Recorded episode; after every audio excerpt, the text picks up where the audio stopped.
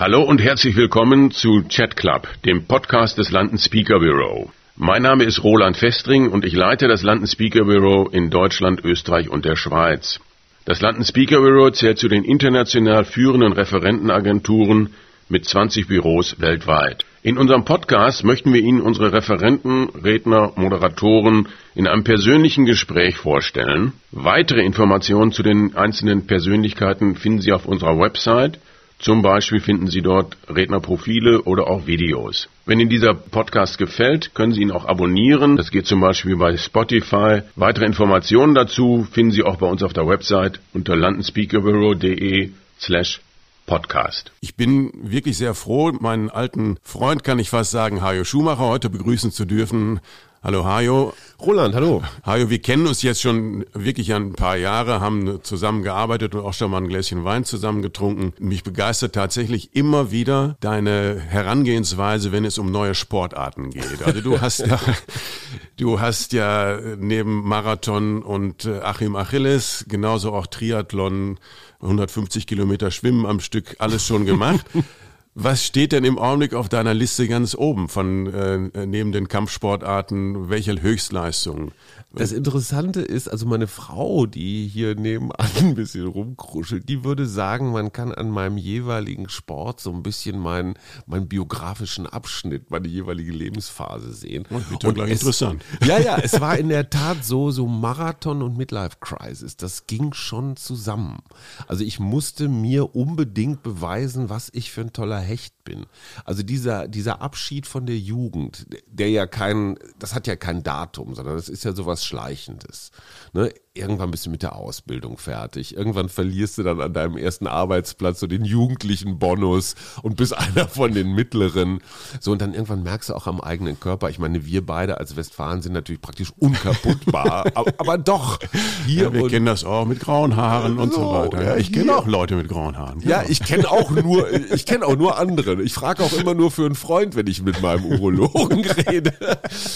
Aber äh, der Sport passte bei mir immer irgendwie nicht, dass es sinnvoll war. Also ich würde, ich würde heute keinen Marathon mehr laufen, weil ich es für wahnsinnig ungesund halte.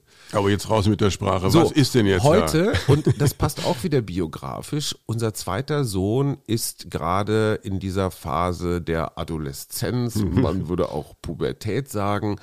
Und ich habe mir, weil das mit unserem ersten Sohn, habe ich ein paar Erziehungsfehler gemacht als Vater. Ich habe mich einfach irgendwann verabschiedet. Mhm. Und genau in der Zeit, wo man eigentlich Nähe hätte suchen sollen, habe ich sie so ein bisschen abgegeben. Und ich habe mir tatsächlich überlegt, was kann ich mit einem 14, 15, 16-Jährigen gemeinsam machen, was die Gesprächsfähigkeit erhält, was die Nähe erhält. Und was würde ich gerne machen? Das, würde, mhm. das kommt noch dazu. So, und dann gehst du mal durch. Also der Kleine hat geschwommen viel. Das ist aber ein sehr unkommunikativer Sport, naturgemäß. So, ich bin viel gelaufen, hat das Kind keinen Bock drauf, normal. Ich habe viel auf dem Rennrad, Mountainbike gesessen, war auch nicht so sein Ding. So, jetzt, jetzt geh mal durch. Was kannst du mit einem Kind? Fußball kannst du nicht, weil er natürlich in einer ganz anderen Altersklasse spielt. Also Mannschaftssportarten auch nicht so einfach. Und da habe ich mir gedacht, worauf ich immer schon mal Bock hatte, ich gestehe, ich bin ein großer Bruce Lee-Fan. Ich habe auch früher, weißt du noch, Kane, oh, ja. Kung Fu damals im Vorabendprogramm in den 80er, 70er Jahren. 10 nach 7. Ich wollte immer, ich wollte immer Kampfsport machen. Und zwar nicht, weil ich mich prügeln wollte, sondern weil ich großen Respekt hatte vor dieser Körperbeherrschung. Mhm. Also ich finde das schon großartig, wenn Jungs oder auch Frauen auf einem Bein stehen und mit dem anderen so ihrem Gegenüber am Ohr kitzeln oder ihnen auch gerne mal die Schneidezähne raustreten, wenn es im Ernstfall so sein muss. Mhm. Und das war tatsächlich was, was einen 15-Jährigen und einen 55-Jährigen damals, was uns beide gekickt hat im wahrsten Sinne des Wortes. Und dann sind wir hier in Schöneberg in so einem, ja, doch recht äh, testosteronhaltigen Gym, Dojo. Und da gibt's halt jeden Tag drei, vier, fünf verschiedene Kurse, Angebote, mal Kickbox, mal Krav Maga, das ist vom Mossad so eine sehr schmutzige Selbstverteidigungsmethode. Klassisches Boxen, mhm. unterrichtet von Mike, der damals noch im DDR-System in Brandenburg, also wirklich ein Spitzenboxer, ich sag mal so aus der Henry Maske Schule, ja, ja. der jetzt inzwischen Personal Trainer ist und der ist ein bisschen so wie Mickey bei Rocky, man erinnert sich vielleicht an diesen Trainer mit dem Hut und der durchgesapften Zigarre. Mike ist einfach großartig. Mhm. Und mein 15-Jähriger hat vor Mike hundertmal mehr Respekt als, als vor seinem eigenen Alten. Ja, also das heißt, Mike du bist da sehr flexibel und stellst dich auf, auf, die Bedürfnisse deiner Kinder, beziehungsweise jetzt deines Sohnes ein und wählst dann auch so ein bisschen daraus und hast gleichzeitig auch eine Win -win. Sportart gefunden, die du immer schon klasse fandest. Und auch da wieder altersgerecht. Ich stelle fest, dass gerade so Hand-Auge-Koordination, Schnelligkeit, bisschen Kraft, so diese ganzen Hüftgeschichten, ne, so was wir so gerne nicht machen, so Stabis und Liegestütze und also Kram. Also das Training ist schon wie auch beim Boxen sehr komplett, sehr hart. Ich komme auch manchmal nach Hause und weiß nicht ganz genau, ob alle Knochen an ihren vorschriftsmäßigen Plätzen sitzen. Aber es ist echt eine Win-Win-Situation. So, jetzt wird es aber, aber sehr persönlich. Absolut. Wie gehst du dann mit deinem Sohn um? Ähm, Prügelt ihr euch dann auch oder kämpft ihr miteinander die oder sehr viel nicht? wichtigere Frage ist, wie geht er mit seinem Alten um? Mhm. Und während ich noch ähm, sowieso immer, was unterschätzt wird an mir, ist meine zarte Seele, meine sensible Art. Ich denke immer, du kannst da dem Kind jetzt hier nicht aufs Maul hauen. Das Kind wiederum hat diese Gedanken überhaupt nicht und sagte, wo lässt der Alte eine Lücke, wo kann ich immer richtig? Also die Anschaffung eines Kopfschutzes habe ich doch jetzt äh, äh primär seinetwegen. Abs absolut. Also ganz offenbar, ganz offenbar ja. hat es aber dann zu der sportlichen Karriere nicht gereicht, auch wenn du ein bei mir, bei dir Spitzensportler, Profisportler, Nein. wohl Spitzensportler, aber eben nicht äh, Profisportler. Wie bist du denn zum Journalismus gekommen? Äh, ein bisschen so wie zum Handball damals in Münster. Äh, irgendwann war der Tag reif und ich stand vor einer Halle. So habe ich Handball bei Münster 08 gelernt und so stand ich auch vor der Münsterschen Zeitung. Ich hätte eigentlich beim Theater Jugendring mal wieder den zerbrochenen Krug in den städtischen Bühnen Münsters begucken sollen. Ich war, ich glaube, in der 10. oder 9. Klasse, ich war 14. Mhm. Äh, oder gerade auf so auf dem Weg zum 15. Geburtstag und im Hause meines Bruders äh, wohnte gleichzeitig der Ressortleiter Sport der Münsterschen Zeitung, Günther Einspänner, Gott hab ihn selig. Und ich stand also, weil ich die Zeit nicht richtig im Kopf hatte, schon um 19 Uhr vorm Theater, aber die Vorstellung begann erst um 20 Uhr. Und gegenüber, wer Münster kennt, weiß, da liegt das äh, Verlagshaus. Ähm, und da habe ich dann an der Pforte mal gesagt, hallo, guten Tag, ist ja Einspänner da?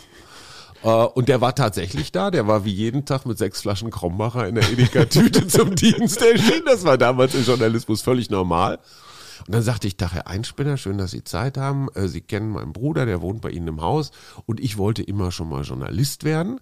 Und haben Sie nicht irgendwas zu tun für mich? Und das fand er so lustig, dass da so ein Knirps, also Entschuldigung, ich war ja, 15, 15, 15, 15, ja, ich hatte noch nicht mal Mofa, nix, ja, ich war nicht mal mobil. Ja. Ähm, und das fand er so lustig, dass er gesagt hat, hier, komm, mach, mach Kannst mal. gleich da bleiben. Und da hat er mich zu irgendeinem völlig unwichtigen Handballspiel geschickt und ich musste was drüber schreiben. Ich habe dann natürlich so, so Sachen geschrieben, von denen ich dachte, so geht Sportjournalismus, so nahm er das Heft in die Hand und machte den Sack zu und weißt du, so diese, so Floskel, äh, Heimer lässt grüßen. Und das fanden sie aber zumindest mal so okay, dass sie es tatsächlich gedruckt haben. Mhm. Und seitdem war ich freier Mitarbeiter ja, im Sportteil der Münsterschen Zeitung. Und das war Kinderarbeit. Damals das war absolut Kinderarbeit. und ich weiß noch, und wer Münster kennt, ne, entweder Glocken äh, läuten oder es regnet. Und in diesem Fall läuteten die Glocken nicht. Und ich saß auf meinem Fahrrad und dann Münster City nach Hiltrup, nach Gelmer, nach, mhm. du kennst die ganzen Ortschaften da. Das heißt, du riechst wie so ein nasser Hund, ne, bist komplett durchnässt, wenn du 90 Minuten auf dem Acker gestanden hast und dann noch nach Hause gefahren bist auf dem Rad. Und ich habe immer gesagt, wenn ich das freiwillig mache, und dann auch noch in der Pubertät, wo man ja ohnehin irgendwie ein bisschen eigen ist. Wenn ich das freiwillig mache, es ist kalt, es ist nass, es ist unangenehm, aber diese Befriedigung am nächsten Montag, und wenn es nur das Kürzel war oder der volle Name, mhm. das war so großartig mhm. für mich. Und ja, natürlich hat das was mit Eitelkeit zu ja. tun, in der Zeitung zu stehen. Ich habe nie ganz genau begriffen, worin eigentlich die Macht bestand von Journalisten. Das habe ich dann später im Lokalteil eher gemerkt. Ne? Dann, wenn Kaninchenzüchter, Schützenfeste oder so. Auch da denkst du, die Leute lesen deinen Text, ne? Schützenvereine. Tun sie Tun überhaupt nicht. nicht. Die gucken mit dem Zentimetermaß, ob das Foto von ihrem Schützenkönig genauso groß ist wie das vom Konkurrenzverein. Ne? Und weh, du hast einen halben Zentimeter weniger oder drei Zeilen weniger. Also jetzt, pass auf, jetzt warst du auch in der Schule zu der Zeit noch. Ich war in der Schule, ja. Ich, ich kann mich erinnern, dass Frank Plasberg mal zu dir gesagt hat. Ja den Schuhmacher, den hätte ich ja in der Schulzeit gehasst. Ja. Weil das ist ja so ein Typ, der hat immer die richtigen Worte gefunden und hat dann immer die schönsten Mädels abgeschleppt. Stimmt das denn wirklich? Ja. das war die kürzeste Antwort überhaupt in meinem Leben. In meinem Leben. ähm, jein. Das mag nach außen so ausgesehen haben. Es war damals keine ganz leichte Zeit für mich, weil genau in dieser Zeit, als ich bei der Münsterschen Zeitung angefangen habe, ist mein Vater gestorben. Mhm. Und zwar an einem, an einem relativ tückischen Magenkrebs. Der war damals noch weniger heilbar als heute. Und ähm, also während ich da auf den Sportplätzen rumsprang, lag er in Münster im Krankenhaus und, und, und starb vor sich hin. Mhm. Das war schon, ich glaube, ich habe mit diesem nach außen irgendwas tun, ob das Zeitung war, damals Handball gespielt und ja, schon, ich war halt immer relativ groß und sichtbar und leise kann ich auch nicht. da habe ich mit dem Außen, glaube ich, viel kompensiert, was im Innen in mhm. Unordnung war. Ja, ja. Meine Mutter war damals als, als Spätgebärende weit über 40, als ich zur Welt kam. Die war dann auch mit der Trauer, dem Tod meines Vaters so beschäftigt, dass ich, ich war viel alleine. Mhm. Klingt jetzt vielleicht nicht so überzeugend, aber war so. Ja, klar. Aber dann gehen wir mal zurück zum, zum Journalismus, weil da hast du dann ja doch eine ganz beachtliche Karriere auch hingelegt. Ja. Ähm, also zumindest große Namen im, in der schreibenden Kunst und dann natürlich auch über äh, Fernsehen hast du eine ganze Menge gemacht. Wenn du jetzt mal beschreiben solltest, dieser Wandel, der dich selber da so auch vereinnahmt hat, äh, also das klassische Schreiben, wie du das zunächst als Sportreporter, als rasender Hajo bei den Handballspielen gemacht hast, bis zur heutigen Welt, da hat sich ja nun wahnsinnig viel getan. Ja, äh, ja und nein. Die Kriterien, nach denen wir arbeiten, sind immer noch die gleichen. Das sind immer noch die klassischen Aufregungsmechanismen. Ne? Wo ist Drama, wo ist Konflikt, wo, ne? also das, die klassischen medialen Regeln gelten immer noch. Die Transportwege sind völlig anders geworden und die Schlachtzahl ist völlig anders geworden. Wenn ich heute zu so einem Dorf Fußballspiel gehen würde, müsste ich wahrscheinlich schon vor Anpfiff müsste ich die Mannschaftsaufstellung twittern, noch schnell irgendeine Insta-Story machen. Guck mal, da hat sich einer beim Warmlaufen verletzt oder sowas. Während des Spiels, wann sind die Tore gefallen, mit dem Schlusspfiff auf Facebook sofort irgendwas. Also diese, ja, Arbeitsverdichtung im besten Sinne ist schon dramatisch in unserer Branche. Ja, früher bin ich am Samstag dahin gefahren, habe am Sonntag geschrieben und am Montag stand das in der Zeitung. Mhm. 48 Stunden ja. Zeit vom Ereignis genau. bis, bis jetzt zur 48 Sekunden. Jetzt sind da bist du schon langsam mit 48 ja. Sekunden. Das ist natürlich alles messbar. Wir konnten uns früher, als wir nur noch Papier bedruckt haben, konnten wir uns immer irgendwelche Geschichten schönreden. Wir können sagen, das interessiert den Leser, das ist doch relevant. Heute kannst du alles mit Zahlen dokumentieren. Du kannst auf jeder Online-Seite, jeder Artikel, du weißt, welches Foto klickt besser, wo steigt steigen die Leute aus, wie lange haben sie sich mit dem Artikel befasst, wer geht, wer geht nicht. Das heißt, die Kontrollierbarkeit dessen, was wir tun, ist leider sehr viel besser geworden. Aber dennoch wird natürlich auch sehr viel Unwahrheit verbreitet und auch Unsinn geschrieben Klar. und erzählt. Das heißt, wenn ich aus meiner eigenen Geschichte sozusagen jetzt überlegen sollte, wer könnte für mich ein journalistisches Vorbild sein ja. in der Vergangenheit, fallen mir da viel, viel mehr Namen ein als heutzutage. Ja. Jetzt kann man sich natürlich nur auf ein dünnes Eis begeben, wenn man Namen nennt. Äh, aber trotzdem. Ja, du, du, denkst an so Hajo Friedrichs und Novotny. Ja, wie auch immer, ganz und, genau. Und solche, solche genau, Filme. die so aus den 70er, 80er ja. Jahren. Und ich habe tatsächlich neulich mit einem Kollegen von dir gesprochen und ja. als ich ihm die Frage gestellt habe, wer ist denn eigentlich für dich heute mhm. jemand, der genau das verkörpert, was du vorhin beschrieben hast, was der Anspruch an Journalismus ist, mhm. da hat er erstmal zweimal geschluckt und hat gesagt, gute Frage. Ja. Weil ja oder nein ging nämlich nicht. In der Tat. Und, und, und selbst die Zeitungsgrößen sind ja nicht mehr so groß, wie sie mal waren, weil Print natürlich wahnsinnig an Bedeutung verloren hat. Ich meine, es war natürlich auch einfacher, früher ein guter, großer Journalist zu sein. Ne? Es war weniger, ich sag mal, soziale Kontrolle. Nicht überall, wo du rumgesprungen bist, auch privat, war sofort ein Smartphone zur Hand, um irgendwas zu fotografieren. Ich war von 1990 bis 2000 zehn Jahre beim Spiegel und es waren ausgesprochen üppige Jahre. Das war direkt nach der deutschen Einheit. Ich weiß noch, da wurde im Spiegel die Heftklammer-Diskussion geführt. Also der Spiegel hatte da über 400 Seiten. Das kann man sich heute überhaupt nicht mehr vorstellen. Das sind heute drei oder vier Ausgaben. Mhm. Und es waren so viele Anzeigen im Heft, dass wir gar nicht hinterherkamen mit Geschichten schreiben. Und es wurde darüber debattiert, ob man neue Heftklammern brauche, die auf dem deutschen Markt nicht, zu, nicht erhältlich waren, um diese unfassbaren Mengen Papier überhaupt zusammenzuheften ja. zu einem montäglichen Magazin. Jetzt sind es fünf Seiten. So, und heute denkst du dir, gibt es eigentlich so kurze Heftklammern, die zusammenzuhalten? Das zeigt einfach schon, weißt du, und wenn du natürlich das Geld mit vollen Händen ausgeben kannst, wenn du die Recherchen, alles Mögliche kaufen kannst. Oder wenn du im öffentlich-rechtlichen Fernsehen keine Konkurrenz hast, nicht nur von privaten, sondern auch von, von Social Media. Es war einfacher, Jürgen Leinemann oder Hajo Friedrichs zu sein in den 80er Jahren, als es das heute ist. Also was sind denn heutzutage Vorbilder im Journalismus, wenn es keine Personen sind? sind ich würde nicht sagen Vorbild, aber ich würde sagen interessante Figuren. Mhm. Zum Beispiel Jan Böhmermann. Mhm. Wenn man sich überlegt, was der für einen Wumms hat durch seine Millionen von Twitter-Followern, durch seine komplette, durch diese wahnsinnig interessante Kombination aus öffentlich-rechtlicher Spielplatz, wo die Leute linear gar nicht mehr so beim Fernsehen einschalten, sondern die Klicks kommen über YouTube mhm. und die Aufmerksamkeit kommt dann über Twitter. Das hat kein, ich sag mal, klassischer Journalist, kein Chefredakteur in Deutschland auch nur annähernd eine solche Aufmerksamkeit. Warum? Weil Jan Böhmermann sehr früh begriffen hat, wie das Spiel gerade mit den ganzen digitalen Techniken funktioniert. Ja.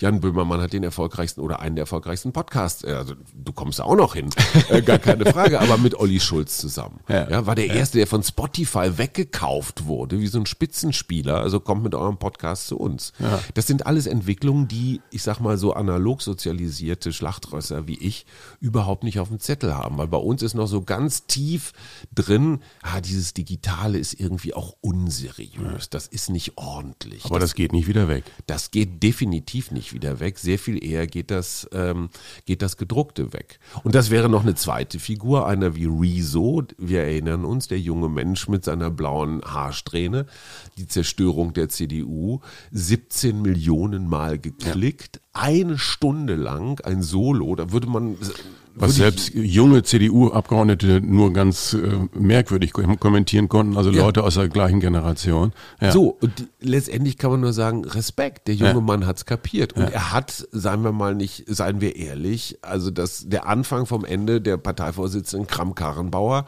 hatte auch was mit diesem tun, Video zu tun. So, da sind Kevin wir aber schon, jetzt, jetzt sind wir schon beim Thema, politische Beobachter. Du bist ja eben fast so vielseitig wie im Sport.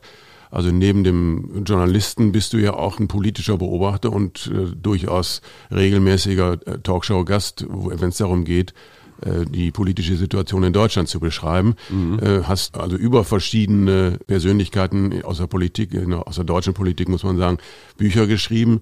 Ähm, wie schätzt du denn jetzt zum Beispiel das Highlight Angela Merkel ein? Du kennst sie sehr gut, hast ein Buch hm. darüber geschrieben. Ich habe sogar mal eine Doktorarbeit über sie genau. geschrieben, über ihre Machtstrategien. Die Frau ist ein Faszinosum, gar keine Frage. Und das sage ich als Freizeitsportler allein körperlich. Was das bedeutet, 15 Jahre oder dann am Ende 16 Jahre mit dieser Schlagzahl jeden Tag nicht nur das Schicksal Deutschlands, sondern auch Europas. Und wir erinnern uns an Fukushima, wir erinnern uns an Energiewende, jetzt Corona, Finanzkrise und sowas ich hätte, glaube ich, in diesen 16 Jahren nicht eine Nacht ruhig geschlafen, mhm. weil meine Gedanken so kreuz und quer. Und dann hast du wieder Putin am Telefon und dann den Erdogan, weißt du, und dann wieder deinen eigenen Fraktionschef und dann irgendein Bezirksheini, der dir, der dich beschimpft. Das ist schon jeden Tag ein Marathon, was die Frau macht. Also das ist wirklich Hut ab, allein vor dieser Robustheit, das durchzustehen. Da macht sich keiner einen Begriff. Inklusive von. dann auch natürlich der ganzen, des ganzen Gegenwinds, den du permanent bekommst. Absolut. Plus, plus die Fliegerei, ja. plus die Zeitverschiebung und all sowas. Also, also die Vergleiche zwischen Personen sind natürlich sowieso immer völlig immer unsinnig. Falsch, ja. Dennoch, ich fang, versuch's ganz vorsichtig. Wir haben verschiedene Bundeskanzler, die zum Teil ja auch sehr charismatisch waren. Ja. Äh, Angela Merkel wird ja von vielen eben genau nicht als charismatische Persönlichkeit ja. eingeschätzt.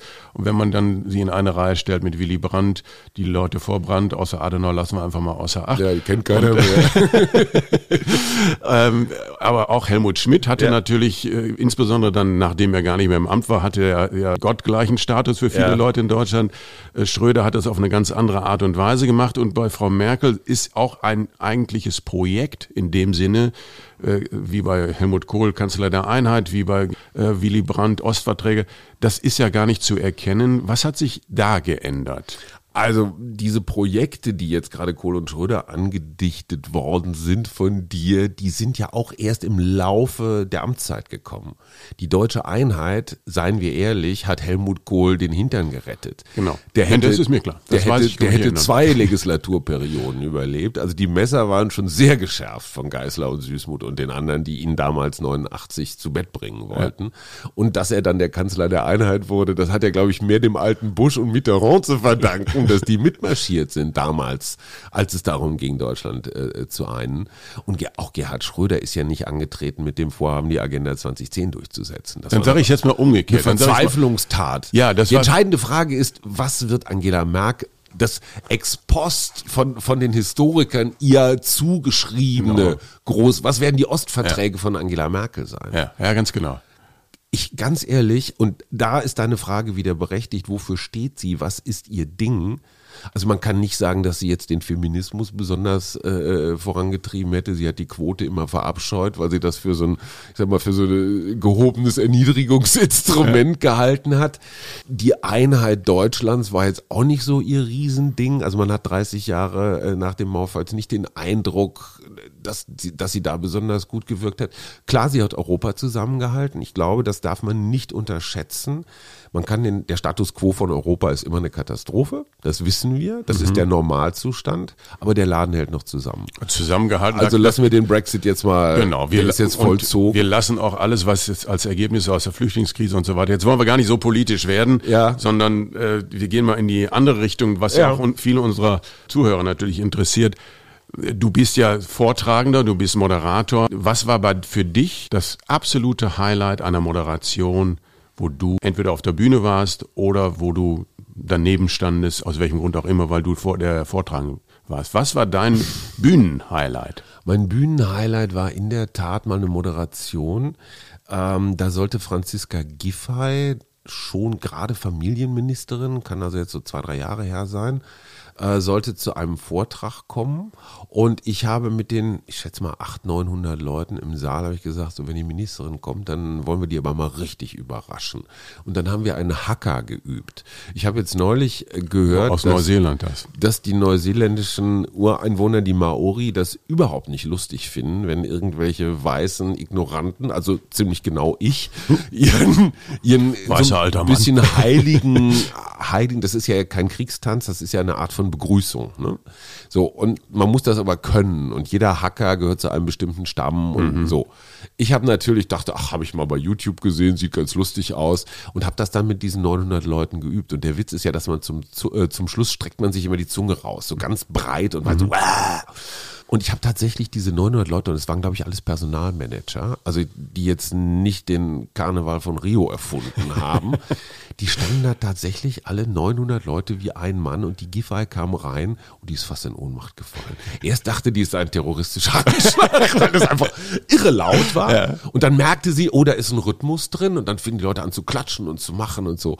Also das hat, ich, und das finde ich, das habe ich in den letzten in den letzten 15, 20 Jahren wirklich genießen gelernt, ist der Dialog mit dem Publikum. Ich habe mich tatsächlich, du glaubst es nicht, aber in meiner Zeit als Festangestellter immer gesträubt ins Fernsehen und sogar ins Radio zu gehen. Ich mochte mich nicht. Ich wollte immer schreiben. Ich dachte, es reichte. Und als ich dann Freiberufler war, so äh, Anfang der Nullerjahre, dachte ich, naja, so ein bisschen Selbstmarketing schadet ja nichts. Und wenn du hier irgendwo eine Talkshow kannst, dann sehen dich zwei, drei Millionen Menschen, die sich dann vielleicht für dein Buch interessieren. Wäre ja schön doof, das nicht mitzunehmen. klar. Und dann kam damals der Chefredakteur von N24, Peter Limburg, und sagte, komm, Hajo, mach mal eben, wir brauchen da jetzt so einen. Und da habe ich dann auch nicht mehr lange überlegt und dann ging das los mit dieser Fernsehkarriere. Das hat mir aber niemand, oder auch Bühnenkarriere, das hat mir niemand so richtig erklärt, wie das geht. Das habe ich Aber die dann so- Voraussetzungen waren ja gelegt. Du hast ja vorhin schon von deiner Eitelkeit gesprochen. das ist, ja, aber das ist, das ist genau der interessante Punkt. Eitelkeit und gerade wenn man auch so sozialisiert ist, ich sag mal eher so von den alten Schlachtrössern wie ich, dann hast du auch so eine Bühnenvorstellung, die ist eher so von oben runter. So liebe Kinderlein, jetzt erzählt euch der Onkel mal was. Also als Selbstbild. Bis ich dann für mich kapiert habe, was totalen Spaß macht, ist mit den Leuten versuchen, in einen Dialog zu treten. Also zu fragen, was weiß ich, wer von euch will, wünscht sich Markus Söder als Kanzler? Wer Armin Laschet? Wer Roland Festring? Und ich merke ein großes Maß an Dankbarkeit. Und das ist ganz interessant, weil du gerade gesagt hast, so dieser Wandel von Print zu digital, den merkst du auch beim Publikum. Mhm. Das Publikum ist viel, viel anspruchsvoller als noch vor zehn Jahren. Die Leute haben keinen Bock mehr, ein, zwei, drei Stunden irgendwo still zu sitzen, idealerweise noch in so Bandscheibenvorfall förderndem Gestühl, sondern die Leute wollen aufstehen, die Leute wollen interagieren, die Leute wollen auch miteinander. Das heißt also Bühnenpräsenzen Massen brauchen mehr als einfach nur Mikrofon halten. Und Jetzt kommt aber die schwere machen. Frage. Jetzt kommt ja. die schwere Frage, weil so ein bisschen sind wir ja auch in dem Bereich Veranstaltungsbereich. Absolut. Und inzwischen ist das höchste Lob, was, für, was es für einen Redner gibt. Ja. Wenn du in das Publikum guckst, ja. siehst du keinen beleuchteten Handybildschirm mehr. Absolut. Weil die Leute sind ja. dabei. Ja. Was ist für dich, wenn du moderierst? Mhm. Was ist da das höchste Lob, was du jemals vom Kunden, vom, von wem auch immer bekommen hast? Ähm, ich, das ich, schönste Lob für dich. Ich bin sehr bei dir, was das Digitale angeht, weil du befindest dich ja in einem pausenlosen Kampf. Ja, wenn du so analog auf der Bühne stehst und du siehst, die Menschen sind mit ihren Handys zugange, das zieht dich ja auch runter als mhm. Moderator. Das überspielt man dann halt mit den üblichen. Was ist das schönste Lob, was ich gekriegt habe? Oder Feedback, je nachdem, wie man es nennen ähm, möchte. Das hat so verschiedene Ebenen. Das, das eine, was ich sehr gern höre, ist, wir haben was gelernt. Also wenn ich mit meinen Büchern zum Beispiel komme und den Leuten erkläre, so was weiß ich, ähm, toxische Männlichkeit. Ja, ist so ein Thema, was interessanterweise immer so ein bisschen vor sich hinschlummert, aber der Mann gestern, heute Morgen, darüber habe ich vor, vor drei Jahren ungefähr ein Buch geschrieben, natürlich auch, um mir mich selbst zu erklären. Und wenn da gerade Menschen, von denen ich es nicht erwarte, wenn da jetzt meinetwegen ein 70-jähriger, weißhaariger Herr hinterher zu mir kommt und sagt, Herr Schumacher, ich habe immer gesagt, so dieser ganze Gender- und Diversity-Kram und so, das ist doch alles Quatsch, das ist doch alles eine Erfindung von Renate Künast. ähm, aber jetzt habe ich kapiert, was das eigentlich bedeutet für eine Gesellschaft, für Teams, für Führung, äh, für mhm. unsere Kinder und so weiter. Also dieses Ich habe was gelernt ist ein wahnsinnig tolles Kompliment. Ich habe mich gut unterhalten gefühlt. Ja. Das das klingt so ein bisschen banal fast, ne? so coolen Kampf. So, ich habe mich gut unterhalten gefühlt, aber ich finde auch unterhalten ist eine Kunst, Total wichtig, die in ja. Deutschland unterschätzt mhm. wird. Ja, in Deutschland hast du ja immer noch dieses etwas professorale Gehabe, dass einer da aus seinen Vorlesungen zum Besten gibt und Dann Hauptsache nicht lang, lachen. Nicht lachen, Hauptsache lang, Hauptsache kompliziert. Ja. Und Entertainment in diesem angloamerikanischen Sinne als Kunstform zu begreifen, finde ich ganz, ganz wichtig. Und das dritte ist immer auch dieses Miteinander. Also ich, ganz ehrlich, jetzt wo du so fragst, irgendwer sagte mal, ich habe sie immer für einen wahnsinnig arroganten Sack gehalten. Ich wusste gar nicht, dass sie eigentlich ganz nett sind. Sein können sein können. Genau, genau. Du redest meine Frau. Also du, äh, jetzt, äh, das andere ist ja auch, du hast ja sehr vielseitige Bücher geschrieben ja. für sehr, sehr unterschiedliche Themen. Ja. Ob das Kopf hoch Deutschland ist, ob das Angela Merkel ist, ob das jetzt auch äh, das äh, Gender-Thema ist und so weiter und so fort. Und Ernährungsbuch mit Renate Kühners, Biografie von Klaus Wowereit genau. und Roland Koch, zwei sehr unterschiedliche Ministerpräsidenten. Ja, gibt's da so eine Botschaft, wo du sagst, das interessiert mich aus, ja. ja. Jetzt zum Beispiel das Digitalbuch, kein Netz.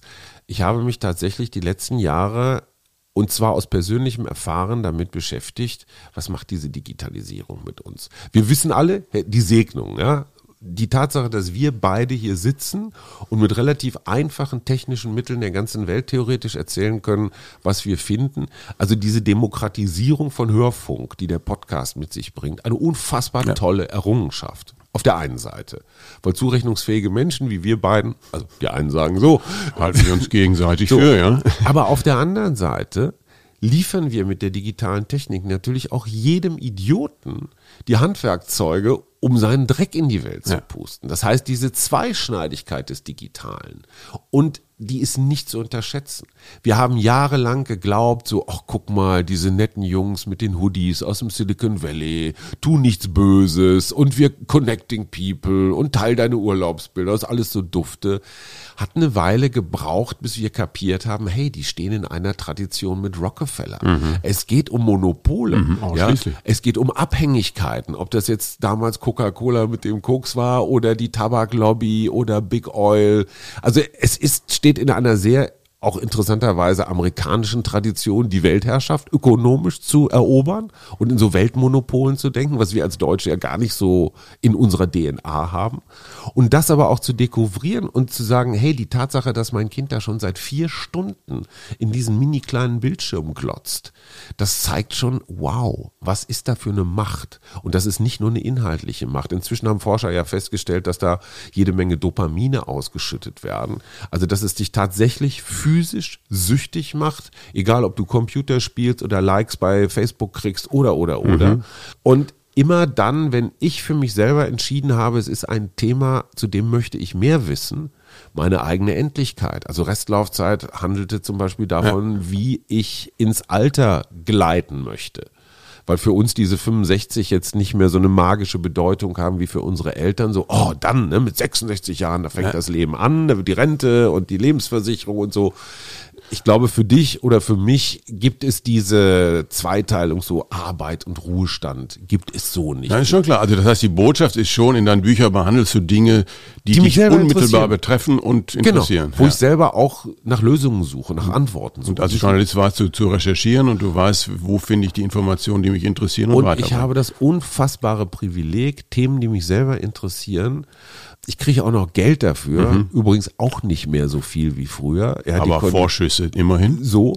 Aber bezahltes Lernen. Was gibt's Tolleres? Und das ist auch das Großartige an diesem Beruf. Ich mache irgendwas, was mich interessiert und kann davon leben. Halleluja. Toll. So, du, jetzt haben wir sehr, sehr viel über die Dinge geredet, die du super kannst. Sport, Schreiben, Reden.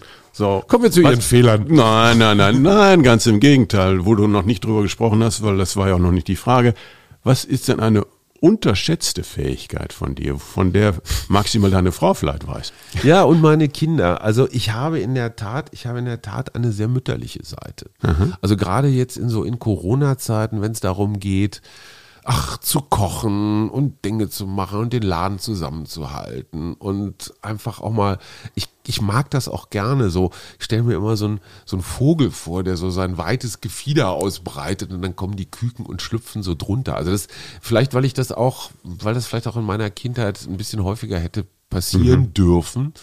Äh, ich, ich bin auch noch in so einer, ich sag mal, in so einem Umfeld aufgewachsen, wo, wo körperliche Nähe, Zärtlichkeit, so familiäres Beieinandersein ja, hätte mehr sein ja. dürfen. Ne? Und auch so Jungs weinen nicht und so Gefühle zeigen eher so als, als Schwäche. Und das versuche ich jetzt auf meine alten Tage ein bisschen ah, auszuleben. Okay. So die dicke, flauschige Decke und ach, guck mal, der Roland, jetzt ist er, ist ihm auch kalt. Jetzt da muss ich mich ja gleich vorsehen, wenn wir hier rauslaufen. Tee und Hühnersuppe. Nein, das mache ich gerne. Also geben. Ja. Geben ist toll. Ja. Ja. Und gibt es ja noch eine Leben, Lebensentscheidung, die du bereust. Also eine echte Entscheidung. Nicht, ich habe den Lottoschein falsch abgegeben oder ich habe 49 statt 48 angekreuzt, sondern eine echte Lebensentscheidung, wo du sagst, das würde ich heute anders machen. Ähm, nee. Das ist so eine klare Aussage. Keine, die du mit uns teilen willst. Auf jeden nee, Fall. auch, also selbst, selbst wenn mir jetzt noch eine einfiele, ich würde diese Frau noch mal heiraten. Ich würde diese diese Söhne noch mal kriegen. vielleicht, vielleicht ja, wir haben uns an einem Punkt haben uns ein bisschen vertan, wir haben uns verzeugt. Wir haben zwischen unseren beiden Söhnen tatsächlich elf Jahre so eine mhm. Art Schreckenspause. Ne? Also bis, bis du die Erinnerung an die, an die Baby- und Kleinkindphase vom ersten verarbeitet hattest, da waren die elf Jahre auch schon rum, da haben wir gesagt, so jetzt. Der Nachteil vom guten Gedächtnis oder Kurzzeit, ne? Und du hast zwei, du hast zwei Einzelkinder. Mhm. Das heißt, als der Große aus der Schule raus war, kam der Kleine rein und ich bin kein großer Fan von Elternabenden, sag ich ganz ehrlich. Also auf der einen Seite toll, weil wir mit zwei Kindern so die maximale Familienzeit rausverhandelt haben fast 30 Jahre. Ähm, auf der anderen Seite, wenn ich mir jetzt so Gleichaltrige angucke, Mitte, Ende 50, die die Kinder aus dem Haus haben und jetzt schon Wohnmobil rumfahren. auch mal ein bisschen antizyklischer Urlaub machen und nicht immer nur in Sommerferien, das hat auch was für ja. sich. Aber es kommt schneller, als man denkt. Und ich meine, ich bin meinen Kindern so unfassbar dankbar. Die haben mir an so vielen Stellen und nicht nur beim Kickboxen gezeigt, wo der Hammer hängt Aha. und wo der Alte falsch unterwegs Aha. ist. Und ich wollte immer recht haben. Das gehört sich ja so, wenn man als Patriarch so sozialisiert worden So sind ist. wir auch, auch alle aufgewachsen. Und ich, hab, ich bin denen echt dankbar, weil ich irre viel gelernt habe. Äh, und das hätte ich alles nicht gelernt, wenn es die Blagen nicht gegeben ja. hätte. So Was? Lebensentscheidung, festangestellt, frei angestellt. Ich war 10, 12, 15 Jahre festangestellt. Ich bereue nicht eine Sekunde, mhm. dass ich mich sehr früh frei, frei gemacht habe, freiberuflich gemacht habe, um irgendwelchen Kündigungen oder Abbaumaßnahmen zuvorzukommen. Das ist dann ja auch eine Entscheidung, auf die dann vieles folgt. Weil so. wenn man irgendwo eine, den falschen Job angenommen hat und sagt, oh, das hätte ich eigentlich schon vorher wissen können und so weiter und so fort. Ja, ja das, das kann ich gut verstehen, wenn du sagst, ich habe mich entschieden, in die Freiberuflichkeit zu gehen und äh, mein Leben anders selber zu gestalten ja. als äh, immer nur, also man ist ja nun dennoch nicht unabhängig unterwegs, man ist immer noch fremdbestimmt, aber Absolut. auf eine andere Art und Weise. Ne? Was hast du denn im letzten Jahr zum allerersten Mal gemacht? Jetzt Kickbox, Kickboxen zählt nicht mehr. Kickboxen zählt nicht mehr. Wir sind äh, letztes Jahr tatsächlich nach langer, langer Zeit mal wieder Wildwasserkajak gefahren. Mhm. An, der, an der Grenze von Montenegro und Bosnien liegt noch ein sehr äh, verstecktes Flüsschen, die Tara, wo also wirklich großartig, auch das mit meinem kleinen Sohn. Ich habe zumindest vielleicht nicht in den letzten zwölf Monaten, aber in den letzten Jahren dank meiner auch sehr, ich sag mal, für jeden Quatsch zu habenden Frau, äh, fahren wir jetzt gerne mal im Sommer auf so Festivals, also gerade hier so Brandenburg und so gibt es auf irgendeinem abgemähten Maisfeld, stellen ein paar junge Menschen, ein paar Generatoren auf eine Bühne und dann wird einfach zwei, drei Tage durch Mucke gemacht und es wird gezählt und es sind zum Teil mehrere tausend Menschen. Jetzt in Pandemiezeiten ist das ein bisschen schwieriger, aber dieses Hippie-Gefühl, so nochmal Woodstock mhm. äh, und die jungen Menschen, die einen dann so angucken und überlegen sich, hm, ist das jetzt ein Pedo oder ist das ein Zivilfahnder oder was wollen die allen? Die kommen jetzt hier zum Sterben her. Und uns lädt das wahnsinnig auf. Ich mhm. muss dazu sagen, wir sind jetzt auch nicht so die großen Fans klassischer Musik. Also wir können mit Techno sehr gut. Wir sind, naja, die Love Parade ist ja so ein bisschen unser, unser Bayreuth. Ähm, und äh, und es ist toll, eine Frau, eine Partnerin zu haben, die so einen Quatsch mitmacht. Ja, also ja, wir klar. schlafen in unserem alten Mercedes-Kombi, ne, hinten eine Matratze rein und Dufte und wir fühlen uns großartig. Ja. Also nach 48 Stunden sind wir durch. Ne? Unser großer Sohn würde sagen, ey, jetzt geht's ja erst richtig los. Ne? Dann brauchen aber wir immerhin 48 Stunden durch. Zwei, drei Tage Regeneration, aber es macht viel Spaß. Und das ist das, was ich mir so für die nächsten Wochen, Monate, Jahre dann auch vornehme, so ein etwas entspannenderes Leben. Ich liebe Berlin, ich liebe die Energie, aber ich mag es auch gerne mal ein paar Tage irgendwo draußen zu sein. Und mhm. außerdem, das ist jetzt weltexklusiv, ich möchte schon gerne irgendwann nochmal einen Hund haben. Oh. Und mhm. ein Hund in der Berliner Stadtwohnung erfüllt den Tatbestand der Tierquälerei. Ja, so sehe ich das auch. Wir hatten und, auch einen, aber ja gut. So. Der hat ziemlich lange mitgemacht. Munsterländer? 18,5, Jack Russell, 18,5 Jahre ist sie geworden. Nicht schlecht. Aber, mh, ja. Wie ist das eigentlich, wenn ein Hund stirbt? Oh, das also ist fast wie ein Familienmitglied. Wir oder? haben, wir haben äh, also zu Hause nie einen Hund gehabt. Ja. Äh, das war für mich eine neue Erfahrung. Wir haben ja. den quasi von meinem Sohn geerbt, als der dann aus dem Haus gegangen ist. Ja. Er kam mit dem Hund sozusagen ja. zu uns und verließ uns dann nach vier Jahren, als er die Schule fertig hatte. Ja. Die, die war komplett in die Familie integriert. Man denkt immer daran, wenn man irgendwo hinfährt, oh, ja, was machen wir jetzt mit ihr? Ja. Als die starb, das war furchtbar. Das war wirklich ja. furchtbar. Die, ich meine, die war so schwach, die konnte wirklich nicht mehr auf den Beinen stehen und ja. wir mussten die einschläfern lassen. Und ich habe echt geheult ja. Schloss muss ich mhm. sagen. Das war furchtbar. Mhm. Das war echt furchtbar. Also gehen wir wieder auf eher zu Lieblingstieren. Also ja. das heißt, die Frage ist dann ja schon beantwortet, was ein Lieblings, dein Lieblingstier ist ja offenbar ein das Nashorn? Ein Nashorn, okay. Ja, das äh, interessanterweise, meine Frau ist ja Psychologin und macht auch viel so mit Natur und Ritualgeschichten und sowas. Ähm, und wir waren mal irgendwann gemeinsam, ich weiß gar nicht mehr in welchem Kontext das war, aber das war so eine Art, so eine Mischung aus Meditation und Traumreise, so ein bisschen in Trance und so. Und die Aufgabe war, finde dein Krafttier. Mhm. So, und dann bist du halt irgendwo so, liegst du auf dem Rücken auf so einer Yogamatte und bist da irgendwie in Gedanken unterwegs. Und du darfst auch nicht das erstbeste Viech nehmen, was dir begegnet, sondern ne, du wirst da irgendwo so durch so einen, so einen Wald oder weiß der Geil, was, so ein Ensemble geleitet. Und irgendwann begegnete mir das Nashorn. Mhm. Und es stand vor mir und es war nicht feindselig im Sinne von, ich spieß dich jetzt sofort auf. Wo war das in Afrika? Nee, das war während dieser Traumreise. Okay, ja, während okay. dieser Traumreise stand das Nashorn vor mir und ich hatte den Eindruck, ja, es will Kontakt mit mir aufnehmen. Also es ist nicht böse, es will mich mhm. nicht überrennen.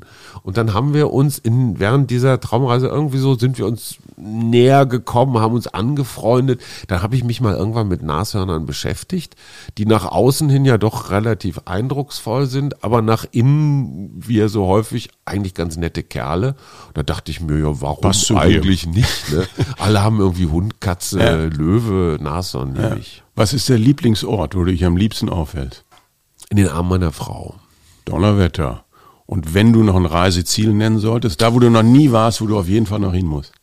Ich muss ganz ehrlich sagen, ich bin so viel gereist in meinem Leben, inklusive Bhutan und Tibet und Indonesien rauf und runter. Und Afrika fehlt mir noch ein bisschen. Ich glaube Mali. Aha. Mali gerade, ja, Konfliktgebiet seit vielen Jahren, weil es, ich glaube, es ist sogar in Timbuktu ein unfassbar tolles Jazzfestival gibt, Musikfestival, was jetzt seit einigen Jahren schon nicht mehr stattfindet, wegen des ja, ja. Krieges mhm. Und ich stand mal in Marokko am einen Ende der Sahara und da stand so ein, so ein Holzschild Timbuktu 600 Kilometer. Nur 600? Ja, nur sechs, dachte ich mir auch. Das ist ja eigentlich gar nicht so viel. Und diese Vorstellung, so durch die Sahara in ein anderes Land zu reisen und auf einmal siehst du das am Horizont die Türme, Wasser, Wasser, äh, Land, Land, äh, finde ich schon toll. Also Mali und Musikfestival bin ich sofort dabei. Ah ja, okay. Lieblingstugend. Was ist deine Lieblingstugend, die du entweder entweder an dir selber oder auch an anderen schätzt? Meine Lieblingstugend ist sowas wie Zuverlässigkeit. Mhm. Also so gesagt, getan. Glaube ich sehr westfälisch, oder? Ja, kann durchaus sein. Das ja. ist, also ist für mich auch wichtig. also ja, Zuverlässigkeit im Sinne von Teamfähigkeit, kannst dich darauf verlassen, musst nicht so viel drüber quatschen. Ja. Und du kannst jetzt auch abwinken, Lieblingsdroge. Lieblingsdroge. Ich würde sagen Rosé-Champagner haben hoffentlich, hoffentlich alle zugehört, wenn es mal darum geht, dass du wirklich also die, ein Geschenk Die schlimmste bekommst. Droge, wenn du nach der gefragt hättest, in der Tat Nikotin. Aha. Ich habe sehr früh angefangen zu rauchen, hat auch was mit, mit der journalistischen Frühsozialisierung zu tun. Also so ein Riesenaschenbecher war zentral. Für jeden. Zentrales Möbelstück in jeder Re Redaktion. Und es wurde auch nur filterlos geraucht. Und die Sucht, die dieses Nikotin bei mir und bei meiner Frau interessanterweise auch so hinterlässt. Also die, äh, die Überwindung jetzt nicht, wenn irgendjemand mit einem Glas Wein und einer Schachtel Zigaretten irgendwo steht, zu fragen, kriege ich auch eine. Mhm. Das ist echt hart. Das hätte ich nie mhm. gedacht. Mhm. Versuche ich meinen Kindern heute klarzumachen, keine gute Idee mit dem Rauchen. Das hast du dein Leben lang an der Backe. Und wenn, die, wenn ich dir jetzt eine anbieten würde, Nee, Würdest mir nee, nicht um diese Tage. Dafür hast du Kampfsport gemacht und nee, dafür, mir dafür brauche ich, dafür brauche ich interessanterweise auch immer ein Glas Bier oder Wein. Okay. Also das, das, das geht so irgendwie miteinander. Das geht am Tage dann auch nicht. Weder Bier noch Wein am Selten. Tage. Ja. Nur wenn man Chef vom London Speaker Büro ist, klar. das machen wir dann in anderer Runde. Hajo, vielen, vielen Dank für deine Zeit. Hat mich sehr gefreut. Das waren ja doch auch ein paar Erkenntnisse, die ich gewonnen habe, von denen ich gar keine Ahnung habe, dass das in dir schlummert. Ha. Jetzt sag mir aber noch, worauf freust du dich jetzt? Jetzt in diesem Moment. Jetzt in diesem Moment. Dazu muss ich ganz kurz verraten, wo wir hier sind. Wir sind nämlich tatsächlich in einem Podcaststudio der, ich sag mal, mittelprofessionellen Sorte. Und es ist ein Wochentag. Es ist ein Mittwoch. Es ist äh, gutes Wetter und im Berghain, dem legendären Techno-Club, gibt es eine Kunstausstellung die äh, aus der Sammlung von Christian Borosch. Und die beiden haben das in der Pandemiezeit, haben sie also die Kunst und den Club zusammengebracht. Und meine Frau hat an einem Wochentag für 12.30 Uhr zwei Tickets für diesen Slot. Und ich gehe mit ihr an einem Wochentag dahin. Und das finde ich ist ein solches Geschenk, dass ich jetzt nicht in ein Büro muss, irgendwelche Pflichten erfüllen, irgendwelche Kästchen vollschreiben, sondern die Freiheit habe, jetzt meine Frau zu schnappen und zu sagen, hey, da so. gehen wir hin. Und das Super. ist Glück. Ja. Unabhängigkeit, Freiheit, Berlin. Halleluja.